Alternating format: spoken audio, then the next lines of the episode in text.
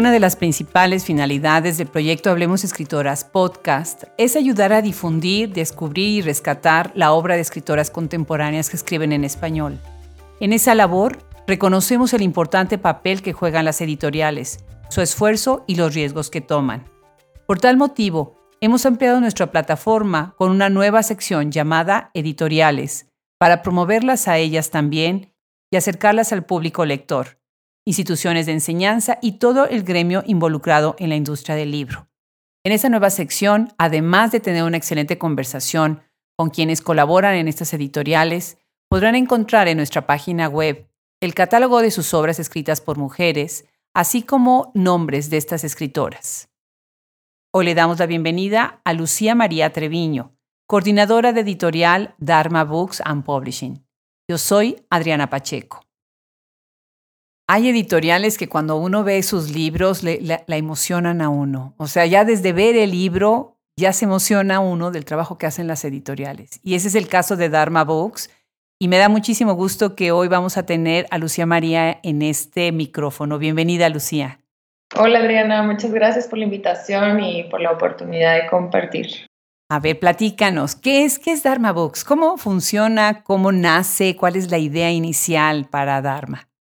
Creo que, digo, el romanticismo eh, y la energía de dos personas muy jóvenes, de dos, de dos chavos muy jóvenes, empieza a traer este proyecto cuando ya casi proyectos así románticos, pues no, no se apuesta por estos proyectos. Sin embargo, pues con la energía que tienen dos personas de 28 años, pues decidieron decir, sí, vamos a hacer una propuesta editorial de única o más bien que se acomode a lo que nosotros quisiéramos leer, a lo que nosotros creemos que es importante leer o, nos hace sentir vivos, no sé.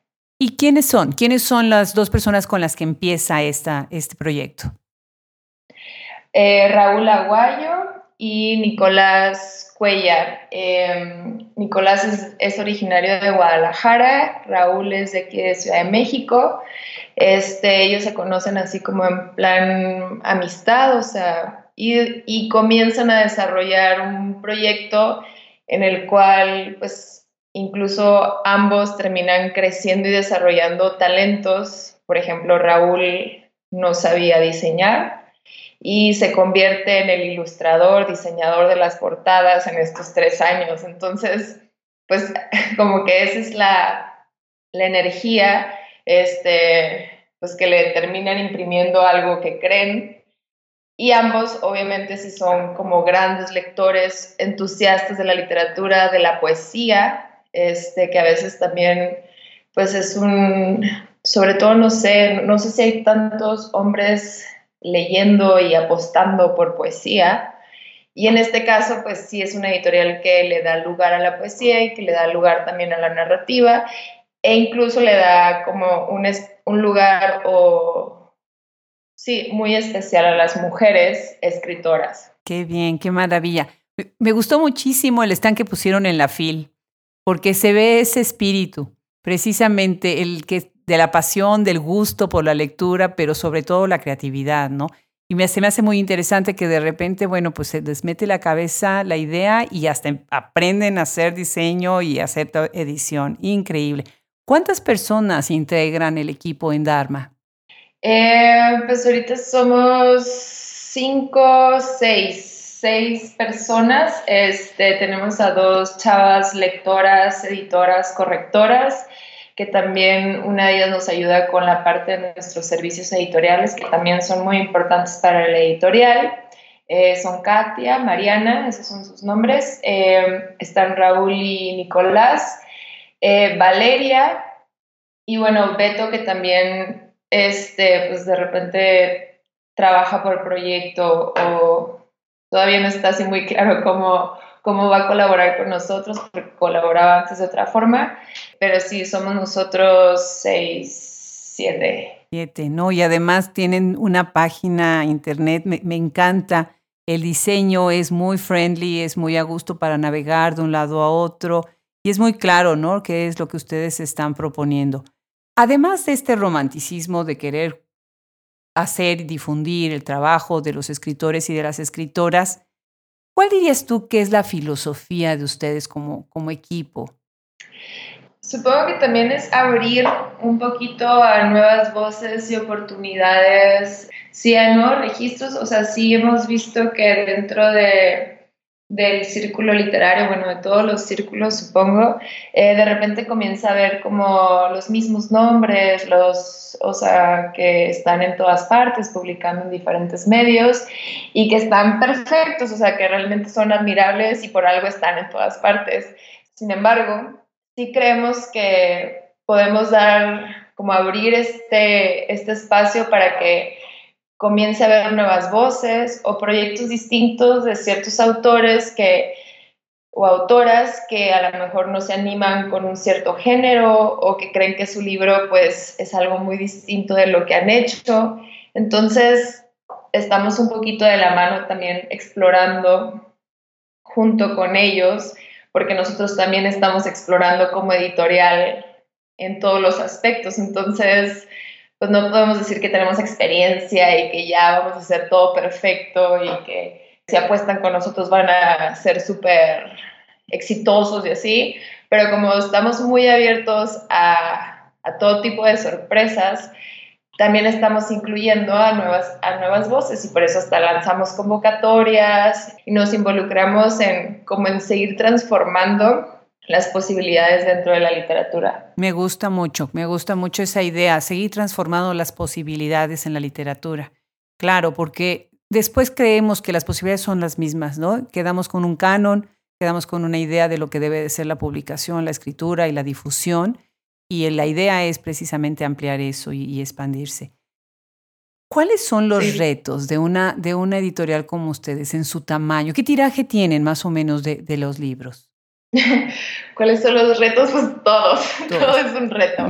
Este, pero no sé, hay libros que estamos publicando mil ejemplares, hay otros libros que como pues es una apuesta un poco más eh, arriesgada, eh, lanzamos 200 ejemplares.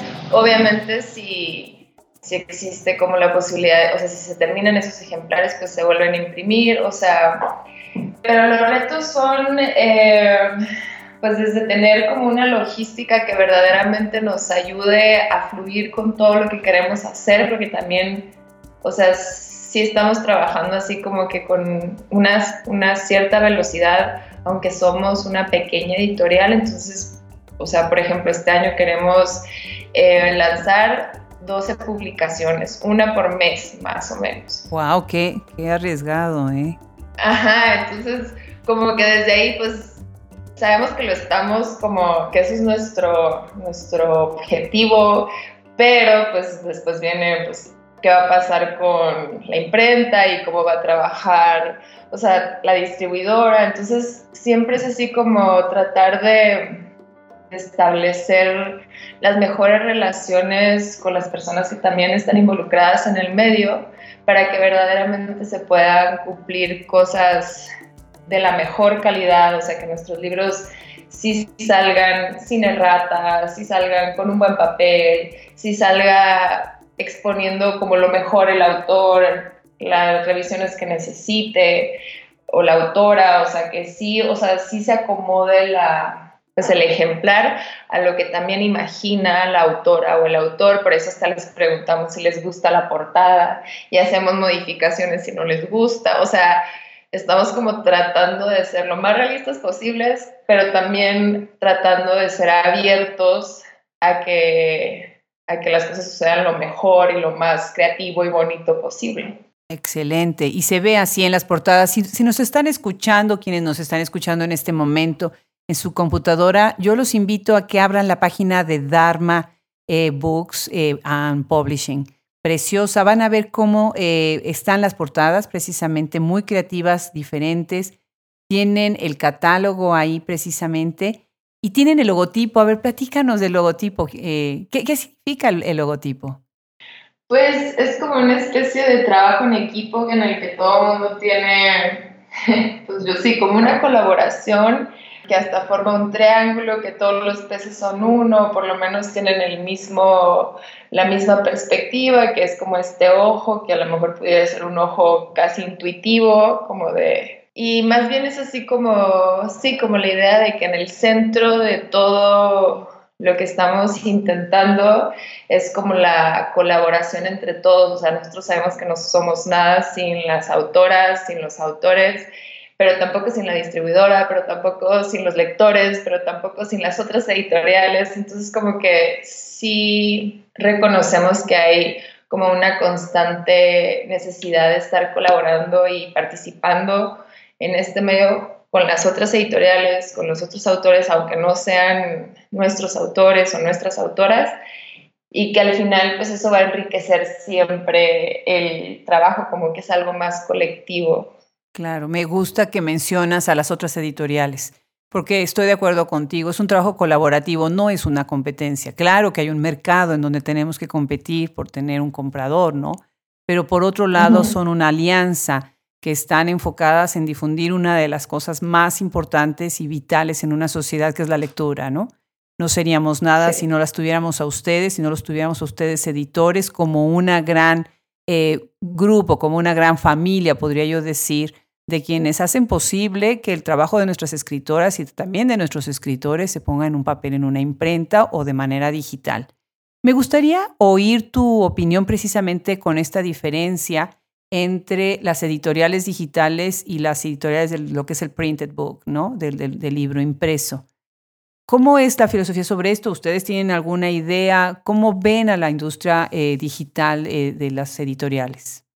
Creo que todavía en México existe más como, sobre todo en el, en el aspecto de los, de los que somos lectores, esta necesidad de tener el libro y solo en casos así como de emergencia, de que no has podido conseguir el libro, veo que la mayoría de las personas terminan como buscando el, el libro digital, pero no estamos, o sea, nuestra cultura todavía creo que sigue prefiriendo el objeto y como ese contacto con, con el papel, con la portada que con un, un, dispositivo que te está como que simplemente dando el contenido.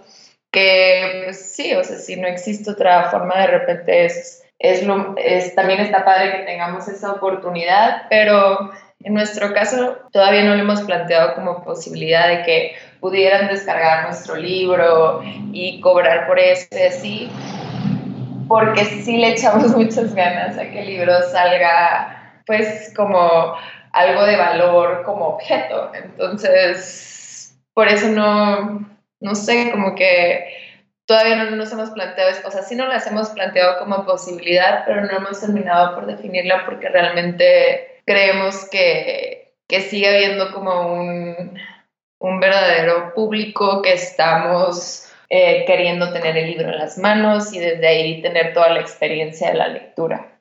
Son como pequeñas joyitas, yo siempre digo, ¿no? Las, ediciones eh, impresas son algo que atesoras en tu librero. ¿Tú sí sientes que hay alguna tendencia de género en, ciertas áreas de lo que es la industria editorial y de lo que es la industria del libro en general y de la literatura? Ah, qué difícil preguntar. Em, creo que sí, cuando se trata como de comercializar salir al mundo real para vender y este, todo el proceso neoliberal y el capitalismo, o sea, se exige casi siempre una actitud muy fría que podría parecer masculina. Y las mujeres hemos estado, pues somos por naturaleza mucho más sensibles, pero hemos como que trabajado nuestro camino para también pues ser mucho más frías o no sé si fría es la palabra, pero como ser más como concentrarnos en, en, en las ideas, en, en, el discurso como intelectual. entonces empezamos a, a, a, ganar un poco de terreno en esto y a poder combinar esta sensibilidad. No estoy diciendo que los hombres no sean sensibles, nada más que por naturaleza creo, y también por la cultura en la que vivimos, eh, lo que tienen es como esta parte más masculina de enfrentarse con esos retos para sobrevivir entre otros hombres y, y hacer este estire y afloje como y lo hacen muy natural. Y las mujeres pues es algo que hemos estado aprendiendo y, y posicionándonos. Entonces pues no está creo nivelado el barco aunque no sé puede ser que ahorita ya ya haya muchas más mujeres que hombres en ciertos aspectos, en ciertos rubros, pero pues sí siento que pues el capitalismo te exige ser mucho más masculina en todos los aspectos. Es una serie de paradigmas, ¿no? Que, que te va exigiendo tanto sociedad, mercado y demás, y estas, estas categorías que nosotros queremos destruir, ¿no? Pero sí, definitivamente la, la competencia es tan terrible que a veces se tiene uno que, imponer de cierta manera, tristemente. Y como bien dices, también hay hombres que son pues muy metidos, muy engaged con, nuestra, con las escritoras, con las mujeres, con las editoras mujeres, en fin, ¿no? Platícame de ti, Lucy. ¿Qué haces tú? ¿Qué estudiaste, Lucía? ¿Qué, qué, ¿Cuál es tu, tu, tu línea? Em, pues yo terminé estudiando una maestría en literatura. Antes no, no estudié literatura, estudié como carrera comunicación porque tenía miedo que al estudiar literatura se me quitaran las ganas de leer. este, eso fue como, sí, mi idea, pero de todos modos terminé estudiando una maestría aquí en México, en Casalam, apreciación y creación literaria, y sobre todo, la verdad es que yo empecé a escribir mucho como niña, pero como niña, o sea, no realmente sin una formación literaria y quería explorar esa curiosidad de escribir y luego me obsesioné leyendo y hasta la fecha es algo que, o sea, lo que sí le dedico mi tiempo, pero por gusto, o sea, no es que salga de la editorial y me vaya a mi casa y haga otras cosas, a veces también llego y leo lo que, lo que otros, otros libros que me interesan y me levanto la mañanita y otro libro que me interesa, o sea, sí traigo como esta inclinación natural hacia las historias y de alguna forma así es como he terminado funcionando para la editorial porque pues me gusta leer por naturaleza, o sea, es algo que encontré tarde quizás, pero terminé como clavándome de lleno y volviéndome una lectora, lectora pues muy fanática. Increíble, sí, nos engancha la lectura y no la podemos soltar, ¿no? Es un ejercicio diario para, para algunos de nosotros. Tú naciste en Mexicali, 1983. Ajá. Perteneces a esta nueva generación, jóvenes que están haciendo y abriendo tantas alternativas y tantas puertas. Felicidades, Lucía. Qué gusto. Gracias. Vamos a platicar un poco sobre las escritoras. Pues me gustaría empezar con, eh, con Rosa Durán, un libro precioso, Estación Aldebarán. ¿Cómo es que se da la, la relación con Rosa Durán? ¿Cómo llega? ¿Cómo es el proceso de publicar su libro? Pues este fue el primer libro publicado de la editorial. La relación sucede a partir de eh, Nicolás fue alumno de Rosa, eh, según entiendo, yo obviamente no estaba todavía eh, dentro de la editorial, tengo siete, ocho meses trabajando, entonces, pues este fue el primer libro en el 2016 y pues fue la primera en subirse al barco, entonces pues siempre va a ser como un agradecimiento muy especial a a Rosa. Y este libro, pues, o sea, lo que vemos es que ella trae una exploración con el lenguaje, con la invocación, las sensaciones, las estrellas, y va como cambiando o experimentando con todas estas pulsiones, como incluso, pues sí, con, con esta parte como sobrenatural o algo así, este, y lo va, o sea, lo va mezclando con el juego, con el lenguaje. Claro, yo lo que veo es un, es un poemario precioso, ¿verdad? En donde ella está recurriendo a formas modernas de poetizar y, y, usar muchísimo lo simbólico, ¿no? Un libro muy interesante, lleno de muchas metáforas, ¿no? En donde está ella misma este, trasplantando y traslapando las dimensiones de la realidad, ¿no? Muy interesante. La portada preciosa, es un trabajo muy, bonito, se ve, bueno, son los inicios de la, de la editorial. Y después tienen otro libro, Andrea Alzati, Algo tan oscuro que no tiene nombre es el título.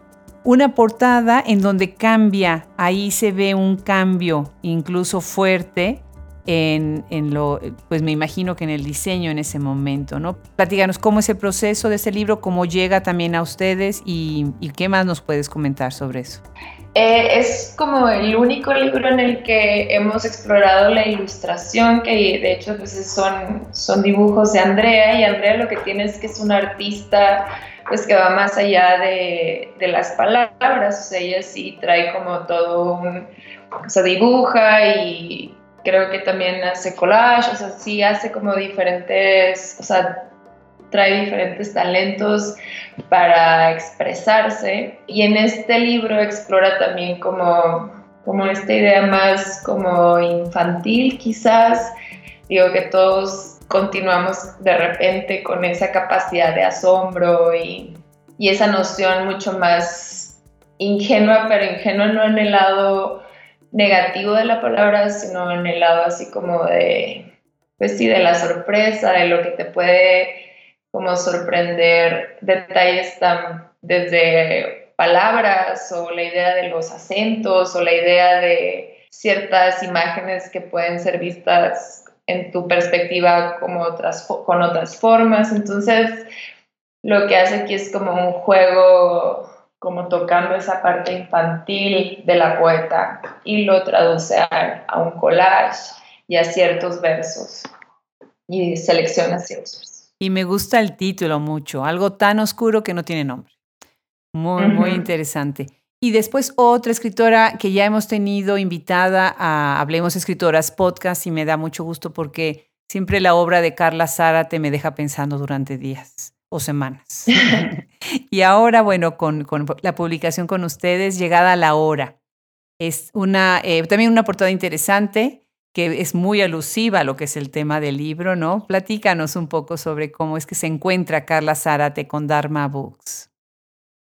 Pues Carla, aunque ya había publicado anteriormente con editoriales más grandes, decide enviarnos su, su, libro, este libro que aparte está muy muy bien trabajado porque sí desarrolla todo un personaje y la psicología y esa investigación, o sea, es un libro en el que se nota que se puso a hacer la tarea y dijo voy a hacerlo bien. Y lo incluye, digo, no los envía para la convocatoria de narrativa del año antepasado y es una de las ganadoras. Y creo que de todos modos tuvo esta invitación por esta otra editorial más comercial o más grande y dijo, no, voy a publicar con Dharma Books. O sea que por todas partes fue así como que ahora le, le, quiso apostar con nosotros. Este, y sí es una portada que pues te va dando ahí como una especie de, de gusto, o sea, de probadita de lo que viene a hacer la relación de la muerte, la comida, una especie de este personaje que se está buscando a sí mismo y se enfrenta con su destino. Y es aparte un mexicano viviendo en Estados Unidos dentro de una cárcel, entonces trae muchos elementos que causan mucha curiosidad sobre la psicología del ser humano, sobre su relación con, el, con la comida, con el placer y con la muerte, la idea de la muerte, este, que la verdad sí es, una, es, una, es muy interesante cómo ella logra juntar la idea de la muerte y la idea del placer en la comida. Sí, yo cuando vi el libro y lo leí, automático, en lo primero que pensé es, hay que hacer una reseña de este libro, ¿no? Y estábamos trabajando precisamente para nuestra sección Leámoslas en una reseña de Llegada a la Hora. Pues muy bien. Pues la siguiente, Lorea Canales. Su libro se llama Mínimas Despedidas. Son relatos, 13 relatos, ¿verdad? Que son, eh, se desarrollan en Monterrey. Platícanos, ¿cómo es este encuentro con Lorea? Lorea también fue de las ganadoras de la convocatoria de narrativa para mujeres. Es que hacemos esto, ¿no? O sea, de lanzar estas convocatorias para porque sobre todo al parecer las mujeres somos más cautelosas al momento de enviar nuestros libros. Entonces de repente a la editorial nos llegan muchos libros de hombres, de autores y de, y de mujeres pues son mucho más esporádicos. Entonces las convocatorias es una idea también de hey, envíenos todas las que quieran, puedan, sus libros, porque sí las queremos leer.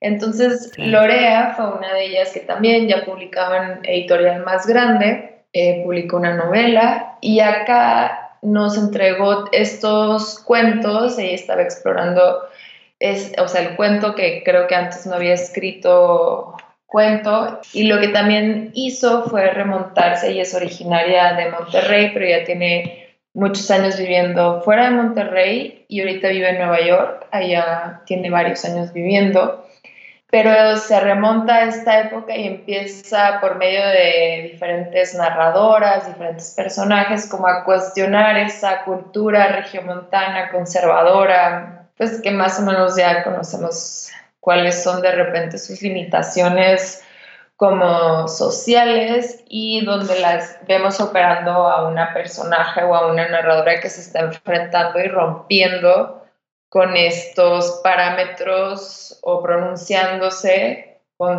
con ciertas acciones a las que recurre en dicho relato. Y es muy interesante, bueno, yo estudié mi universidad allá en Monterrey y sí decía, órale, sí estoy en Monterrey, o sea, como que la, sí veía los personajes así con esa mentalidad y, y, y, sí son muy realistas y son, aparte no es así como que ahí te da la moraleja o aunque son mujeres que rompen con el estereotipo de la mujer así reprimida, tampoco es que esté gritando soy feminista, sino como que sutilmente te va haciendo estos rompimientos o estos guiños hacia el cuestionamiento que está operando en todas partes. Y bueno, ella lo posiciona específicamente en Monterrey. Qué bien, te dijo mucho el libro entonces. Pues sí. ya lo creo. Qué bien, me gusta y me gusta que estás contando, eh, pues precisamente cómo ella retoma algo que otras narradoras lo han abordado, ¿no? O sea, la parte norte del país está siendo muy eh, captada por muchas obras eh, de escritoras principalmente, ¿no? Pues tenemos otro libro, Ariana Harvich, con el título Matate Amor, porque como acabas de decir, es, me acabas de decir fuera del micrófono, es argentina y una portada interesante. Es una casa, una casa de estas que les llaman las log cabins en el bosque, ¿no? Y platícanos, platícanos de Ariana. ¿Y qué hace una escritora argentina en el catálogo de, de Dharma Books? Sí, este libro es como todo un descubrimiento. Este Nicolás siempre dice, nosotros fuimos los que trajimos a Ariana Harvich a, México y es verdad, porque al parecer esta novela es potentísima, o sea, trae una voz que no te la crees, no para nunca, tú crees que va a haber un momento en el que, de que bueno, ya después de tantas páginas nos va a dar un respiro y no, hasta el final es una voz así de esas que traen una intensidad fuertísima y es, es una narradora, o sea, está contada en primera persona y es una mujer eh, que vive en el campo de Francia, porque digo, ahí sí la autora también vive en el campo en Francia, y que esta mujer es la, de la novela, está casada, tiene un hijo, pero de repente se, empezamos a ver cómo se siente oprimida, ahogada por esta condición de tener que ser esta mamá de cierta forma, como el estereotipo de la mamá que tiene que estar siempre al pendiente y siempre sonriente y dulce y cariñosa y amorosa. De repente estamos viendo que esta mujer pues prefiere dejar ahí al niño y que ya estás, ya no quiere saber nada e incluso trae ideas de que no sabes, o sea, trae un cuchillo en la mano y no sabes si está pensando más o menos ya lo está haciendo a punto de atacar al niño porque está desesperada. Entonces te mete un poco ahí en una psicosis de locura, de esta represión y este ahogamiento y obviamente también te está cuestionando de frente estos roles románticos que de repente tenemos para encasillar a las mujeres y que en el día a día, en la realidad, pues no necesariamente se cumplen con ese romanticismo, sino hay una especie de ¿qué onda? Porque de repente yo estoy siendo sometida a este rol y no sé si estoy sintiéndome, ni siquiera, no sé si puedo respirar así. Entonces vas viendo esta, esta locura y esta necesidad de huida del personaje y todo lo está narrando así en primera persona, entonces te trae así como en vilo, así totalmente, sí, absorta y hasta que terminas el libro y dices, ay, ya, descansas porque es muy intenso. Qué interesante, qué interesante propuesta, qué talento de estas escritoras, qué talento en Argentina, impresionante. Bueno, en México también es una delicia leerlas. Este conflicto de la maternidad, cómo se está retomando desde tantos ángulos. Una joya de verdad este libro, hay que leerlo y lo que acabas de decir, obviamente que quienes están escuchando, bueno, si no van corriendo y compran el libro de veras. No, precioso, qué bárbaro, qué fuerte, qué poderoso. Bueno, pues hace poco tuvimos la reseña precisamente en Leámoslas del libro de Sara Uribe, Librazo, un montón de escritura para nada, que vino a ser completamente un shock con todo lo que estamos ahorita hablando sobre literatura y la industria editorial y lo que es el proceso de escribir, ¿no? Y lo que es el proceso de escribir para una mujer, ¿no? Cuéntanos, cuéntanos cómo, cómo se acercan a Sara Uribe o ella a ustedes.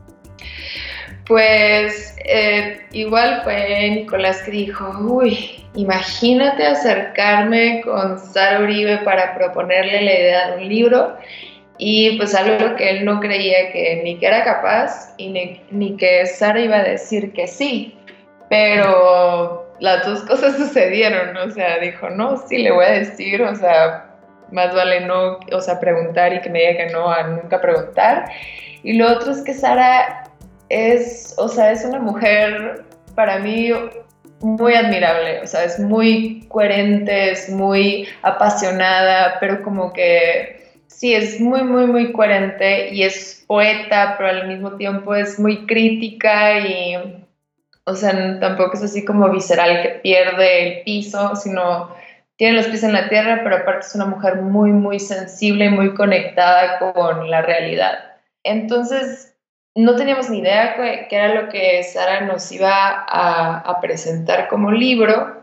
Eh, después de Antígona González, este, pues podía ser algo parecido o no, no sabíamos, y, y nos entrega un montón de escritura para nada, en el que creo que es como una apuesta poética muy distinta Antígona, pero también es tan actual porque está hablando como de toda esta idea y presión que a veces puede tener la poeta, la escritora, frente a, una, a un círculo que sí sigue siendo, como antes lo medio platicamos, eh, pues muy masculino y que se esperan como historias como también o poéticas muy acordes con cierto canon o, sí, o, sea, hay una expectativa de cómo se escriben los poemas o, o, de qué van los poemas.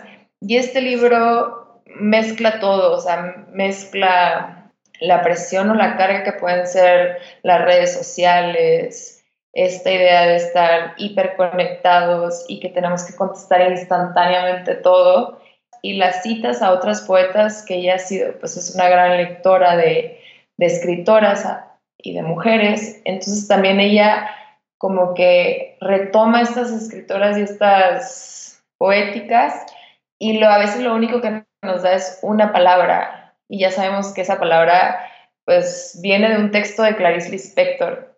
Claro. Pero solo como que nos, nos, lo señala con como una especie de así de guiño, como que si quieres saber más ve y investiga tú, pero lo que ella cree es toda una especie como de, de inconsciente o subconsciente, como sacando toda la, a veces la presión que puede sentir una mujer que es sensible y que se está dando cuenta de cómo están sucediendo o sea, cuáles son las circunstancias a las que nos estamos enfrentando y que parecen no muy, violentas, pero sí son, o sea, incluso así como que esta onda de recibir tanta información todo el tiempo de todas partes y como que ahora qué hacemos con toda esta información en las redes. Definitivamente, Sara, y bien lo dices, es una mujer muy sensible, muy aterrizada y con una propuesta muy inteligente. Acabamos también de, de hablar precisamente de Tsunami, un libro donde ella colaboró con un ensayo poderosísimo, muy, muy importante de lectura en, en estas épocas que estamos viviendo. Magnífico.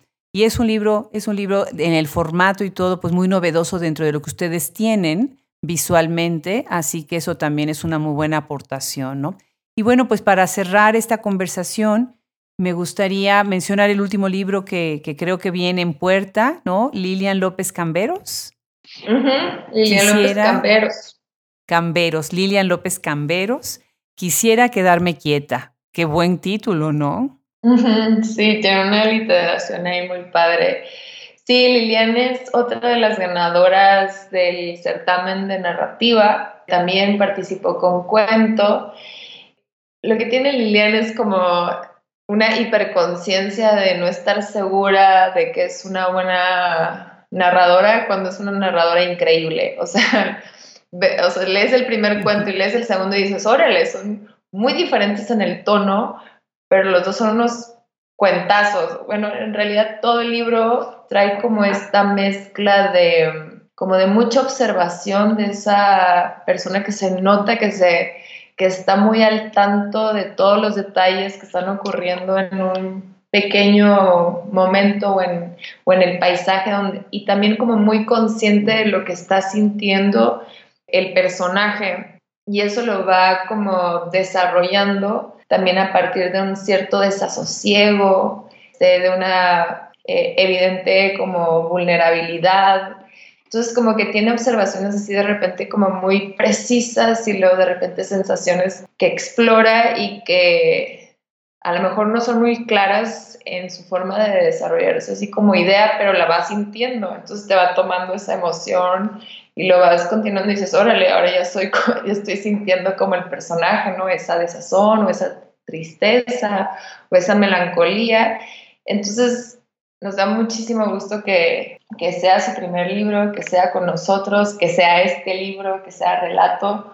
Y ojalá ya Lilia diga, sí, soy una escritora y ya deje con sus ideas, porque sí, de repente es como esta mujer que como que todavía sigue dudando si lo que está haciendo o desarrollando es bueno. Entonces, esperemos que ya con esto quede clarísimo que sí es una muy buena narradora. Pues aquí se ve precisamente el papel también tan importante que tienen las editoriales. O sea, ustedes la están animando, la están proponiendo. Eso es magnífico, ¿no? Tiene este apoyo, este sostén, esta red atrás de ella que son precisamente Dharma Books Publishing. Pues Lucía, no sabes qué gusto, de verdad, eh, me encanta su editorial, me encanta su propuesta. Yo creo que ahorita que vean, entren a nuestra página web, vean también nosotros vamos a tener el catálogo de, las escritoras que publica Dharma Books, ahí van a poder tener todos los títulos, entren a la página de Dharma Books Publishing. Y bueno, pues te agradezco muchísimo tu tiempo, muchísimo éxito en todos estos proyectos que tienen para tanto los concursos como hacer las publicaciones. Y bueno, pues este es un micrófono abierto siempre para ustedes. No, muchísimas gracias a ti, Adriana. Creo que estás haciendo como un gran trabajo también de, de sí decidirte por las escritoras y apoyarnos y por las editoriales y, y, o sea, y, no has parado. O sea, lo que yo he visto es que estás continuamente como acercándote y dándonos la oportunidad y qué padre, o sea, también somos entusiastas de tu proyecto y esperamos seguir colaborando con los siguientes proyectos que vengan. Pues muchísimas gracias también a ti, Lucía. Un abrazo muy afectuoso. Igualmente.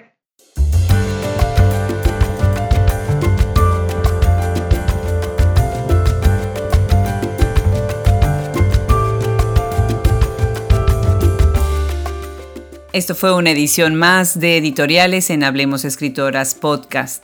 Le damos las gracias a nuestro equipo, Fernando Macías Jiménez en la edición, Andrea Macías Jiménez Social Media, Alejandra Márquez y Wilfredo Burgos Matos colaboración. Se despide de ustedes hasta la próxima, Adriana Pacheco.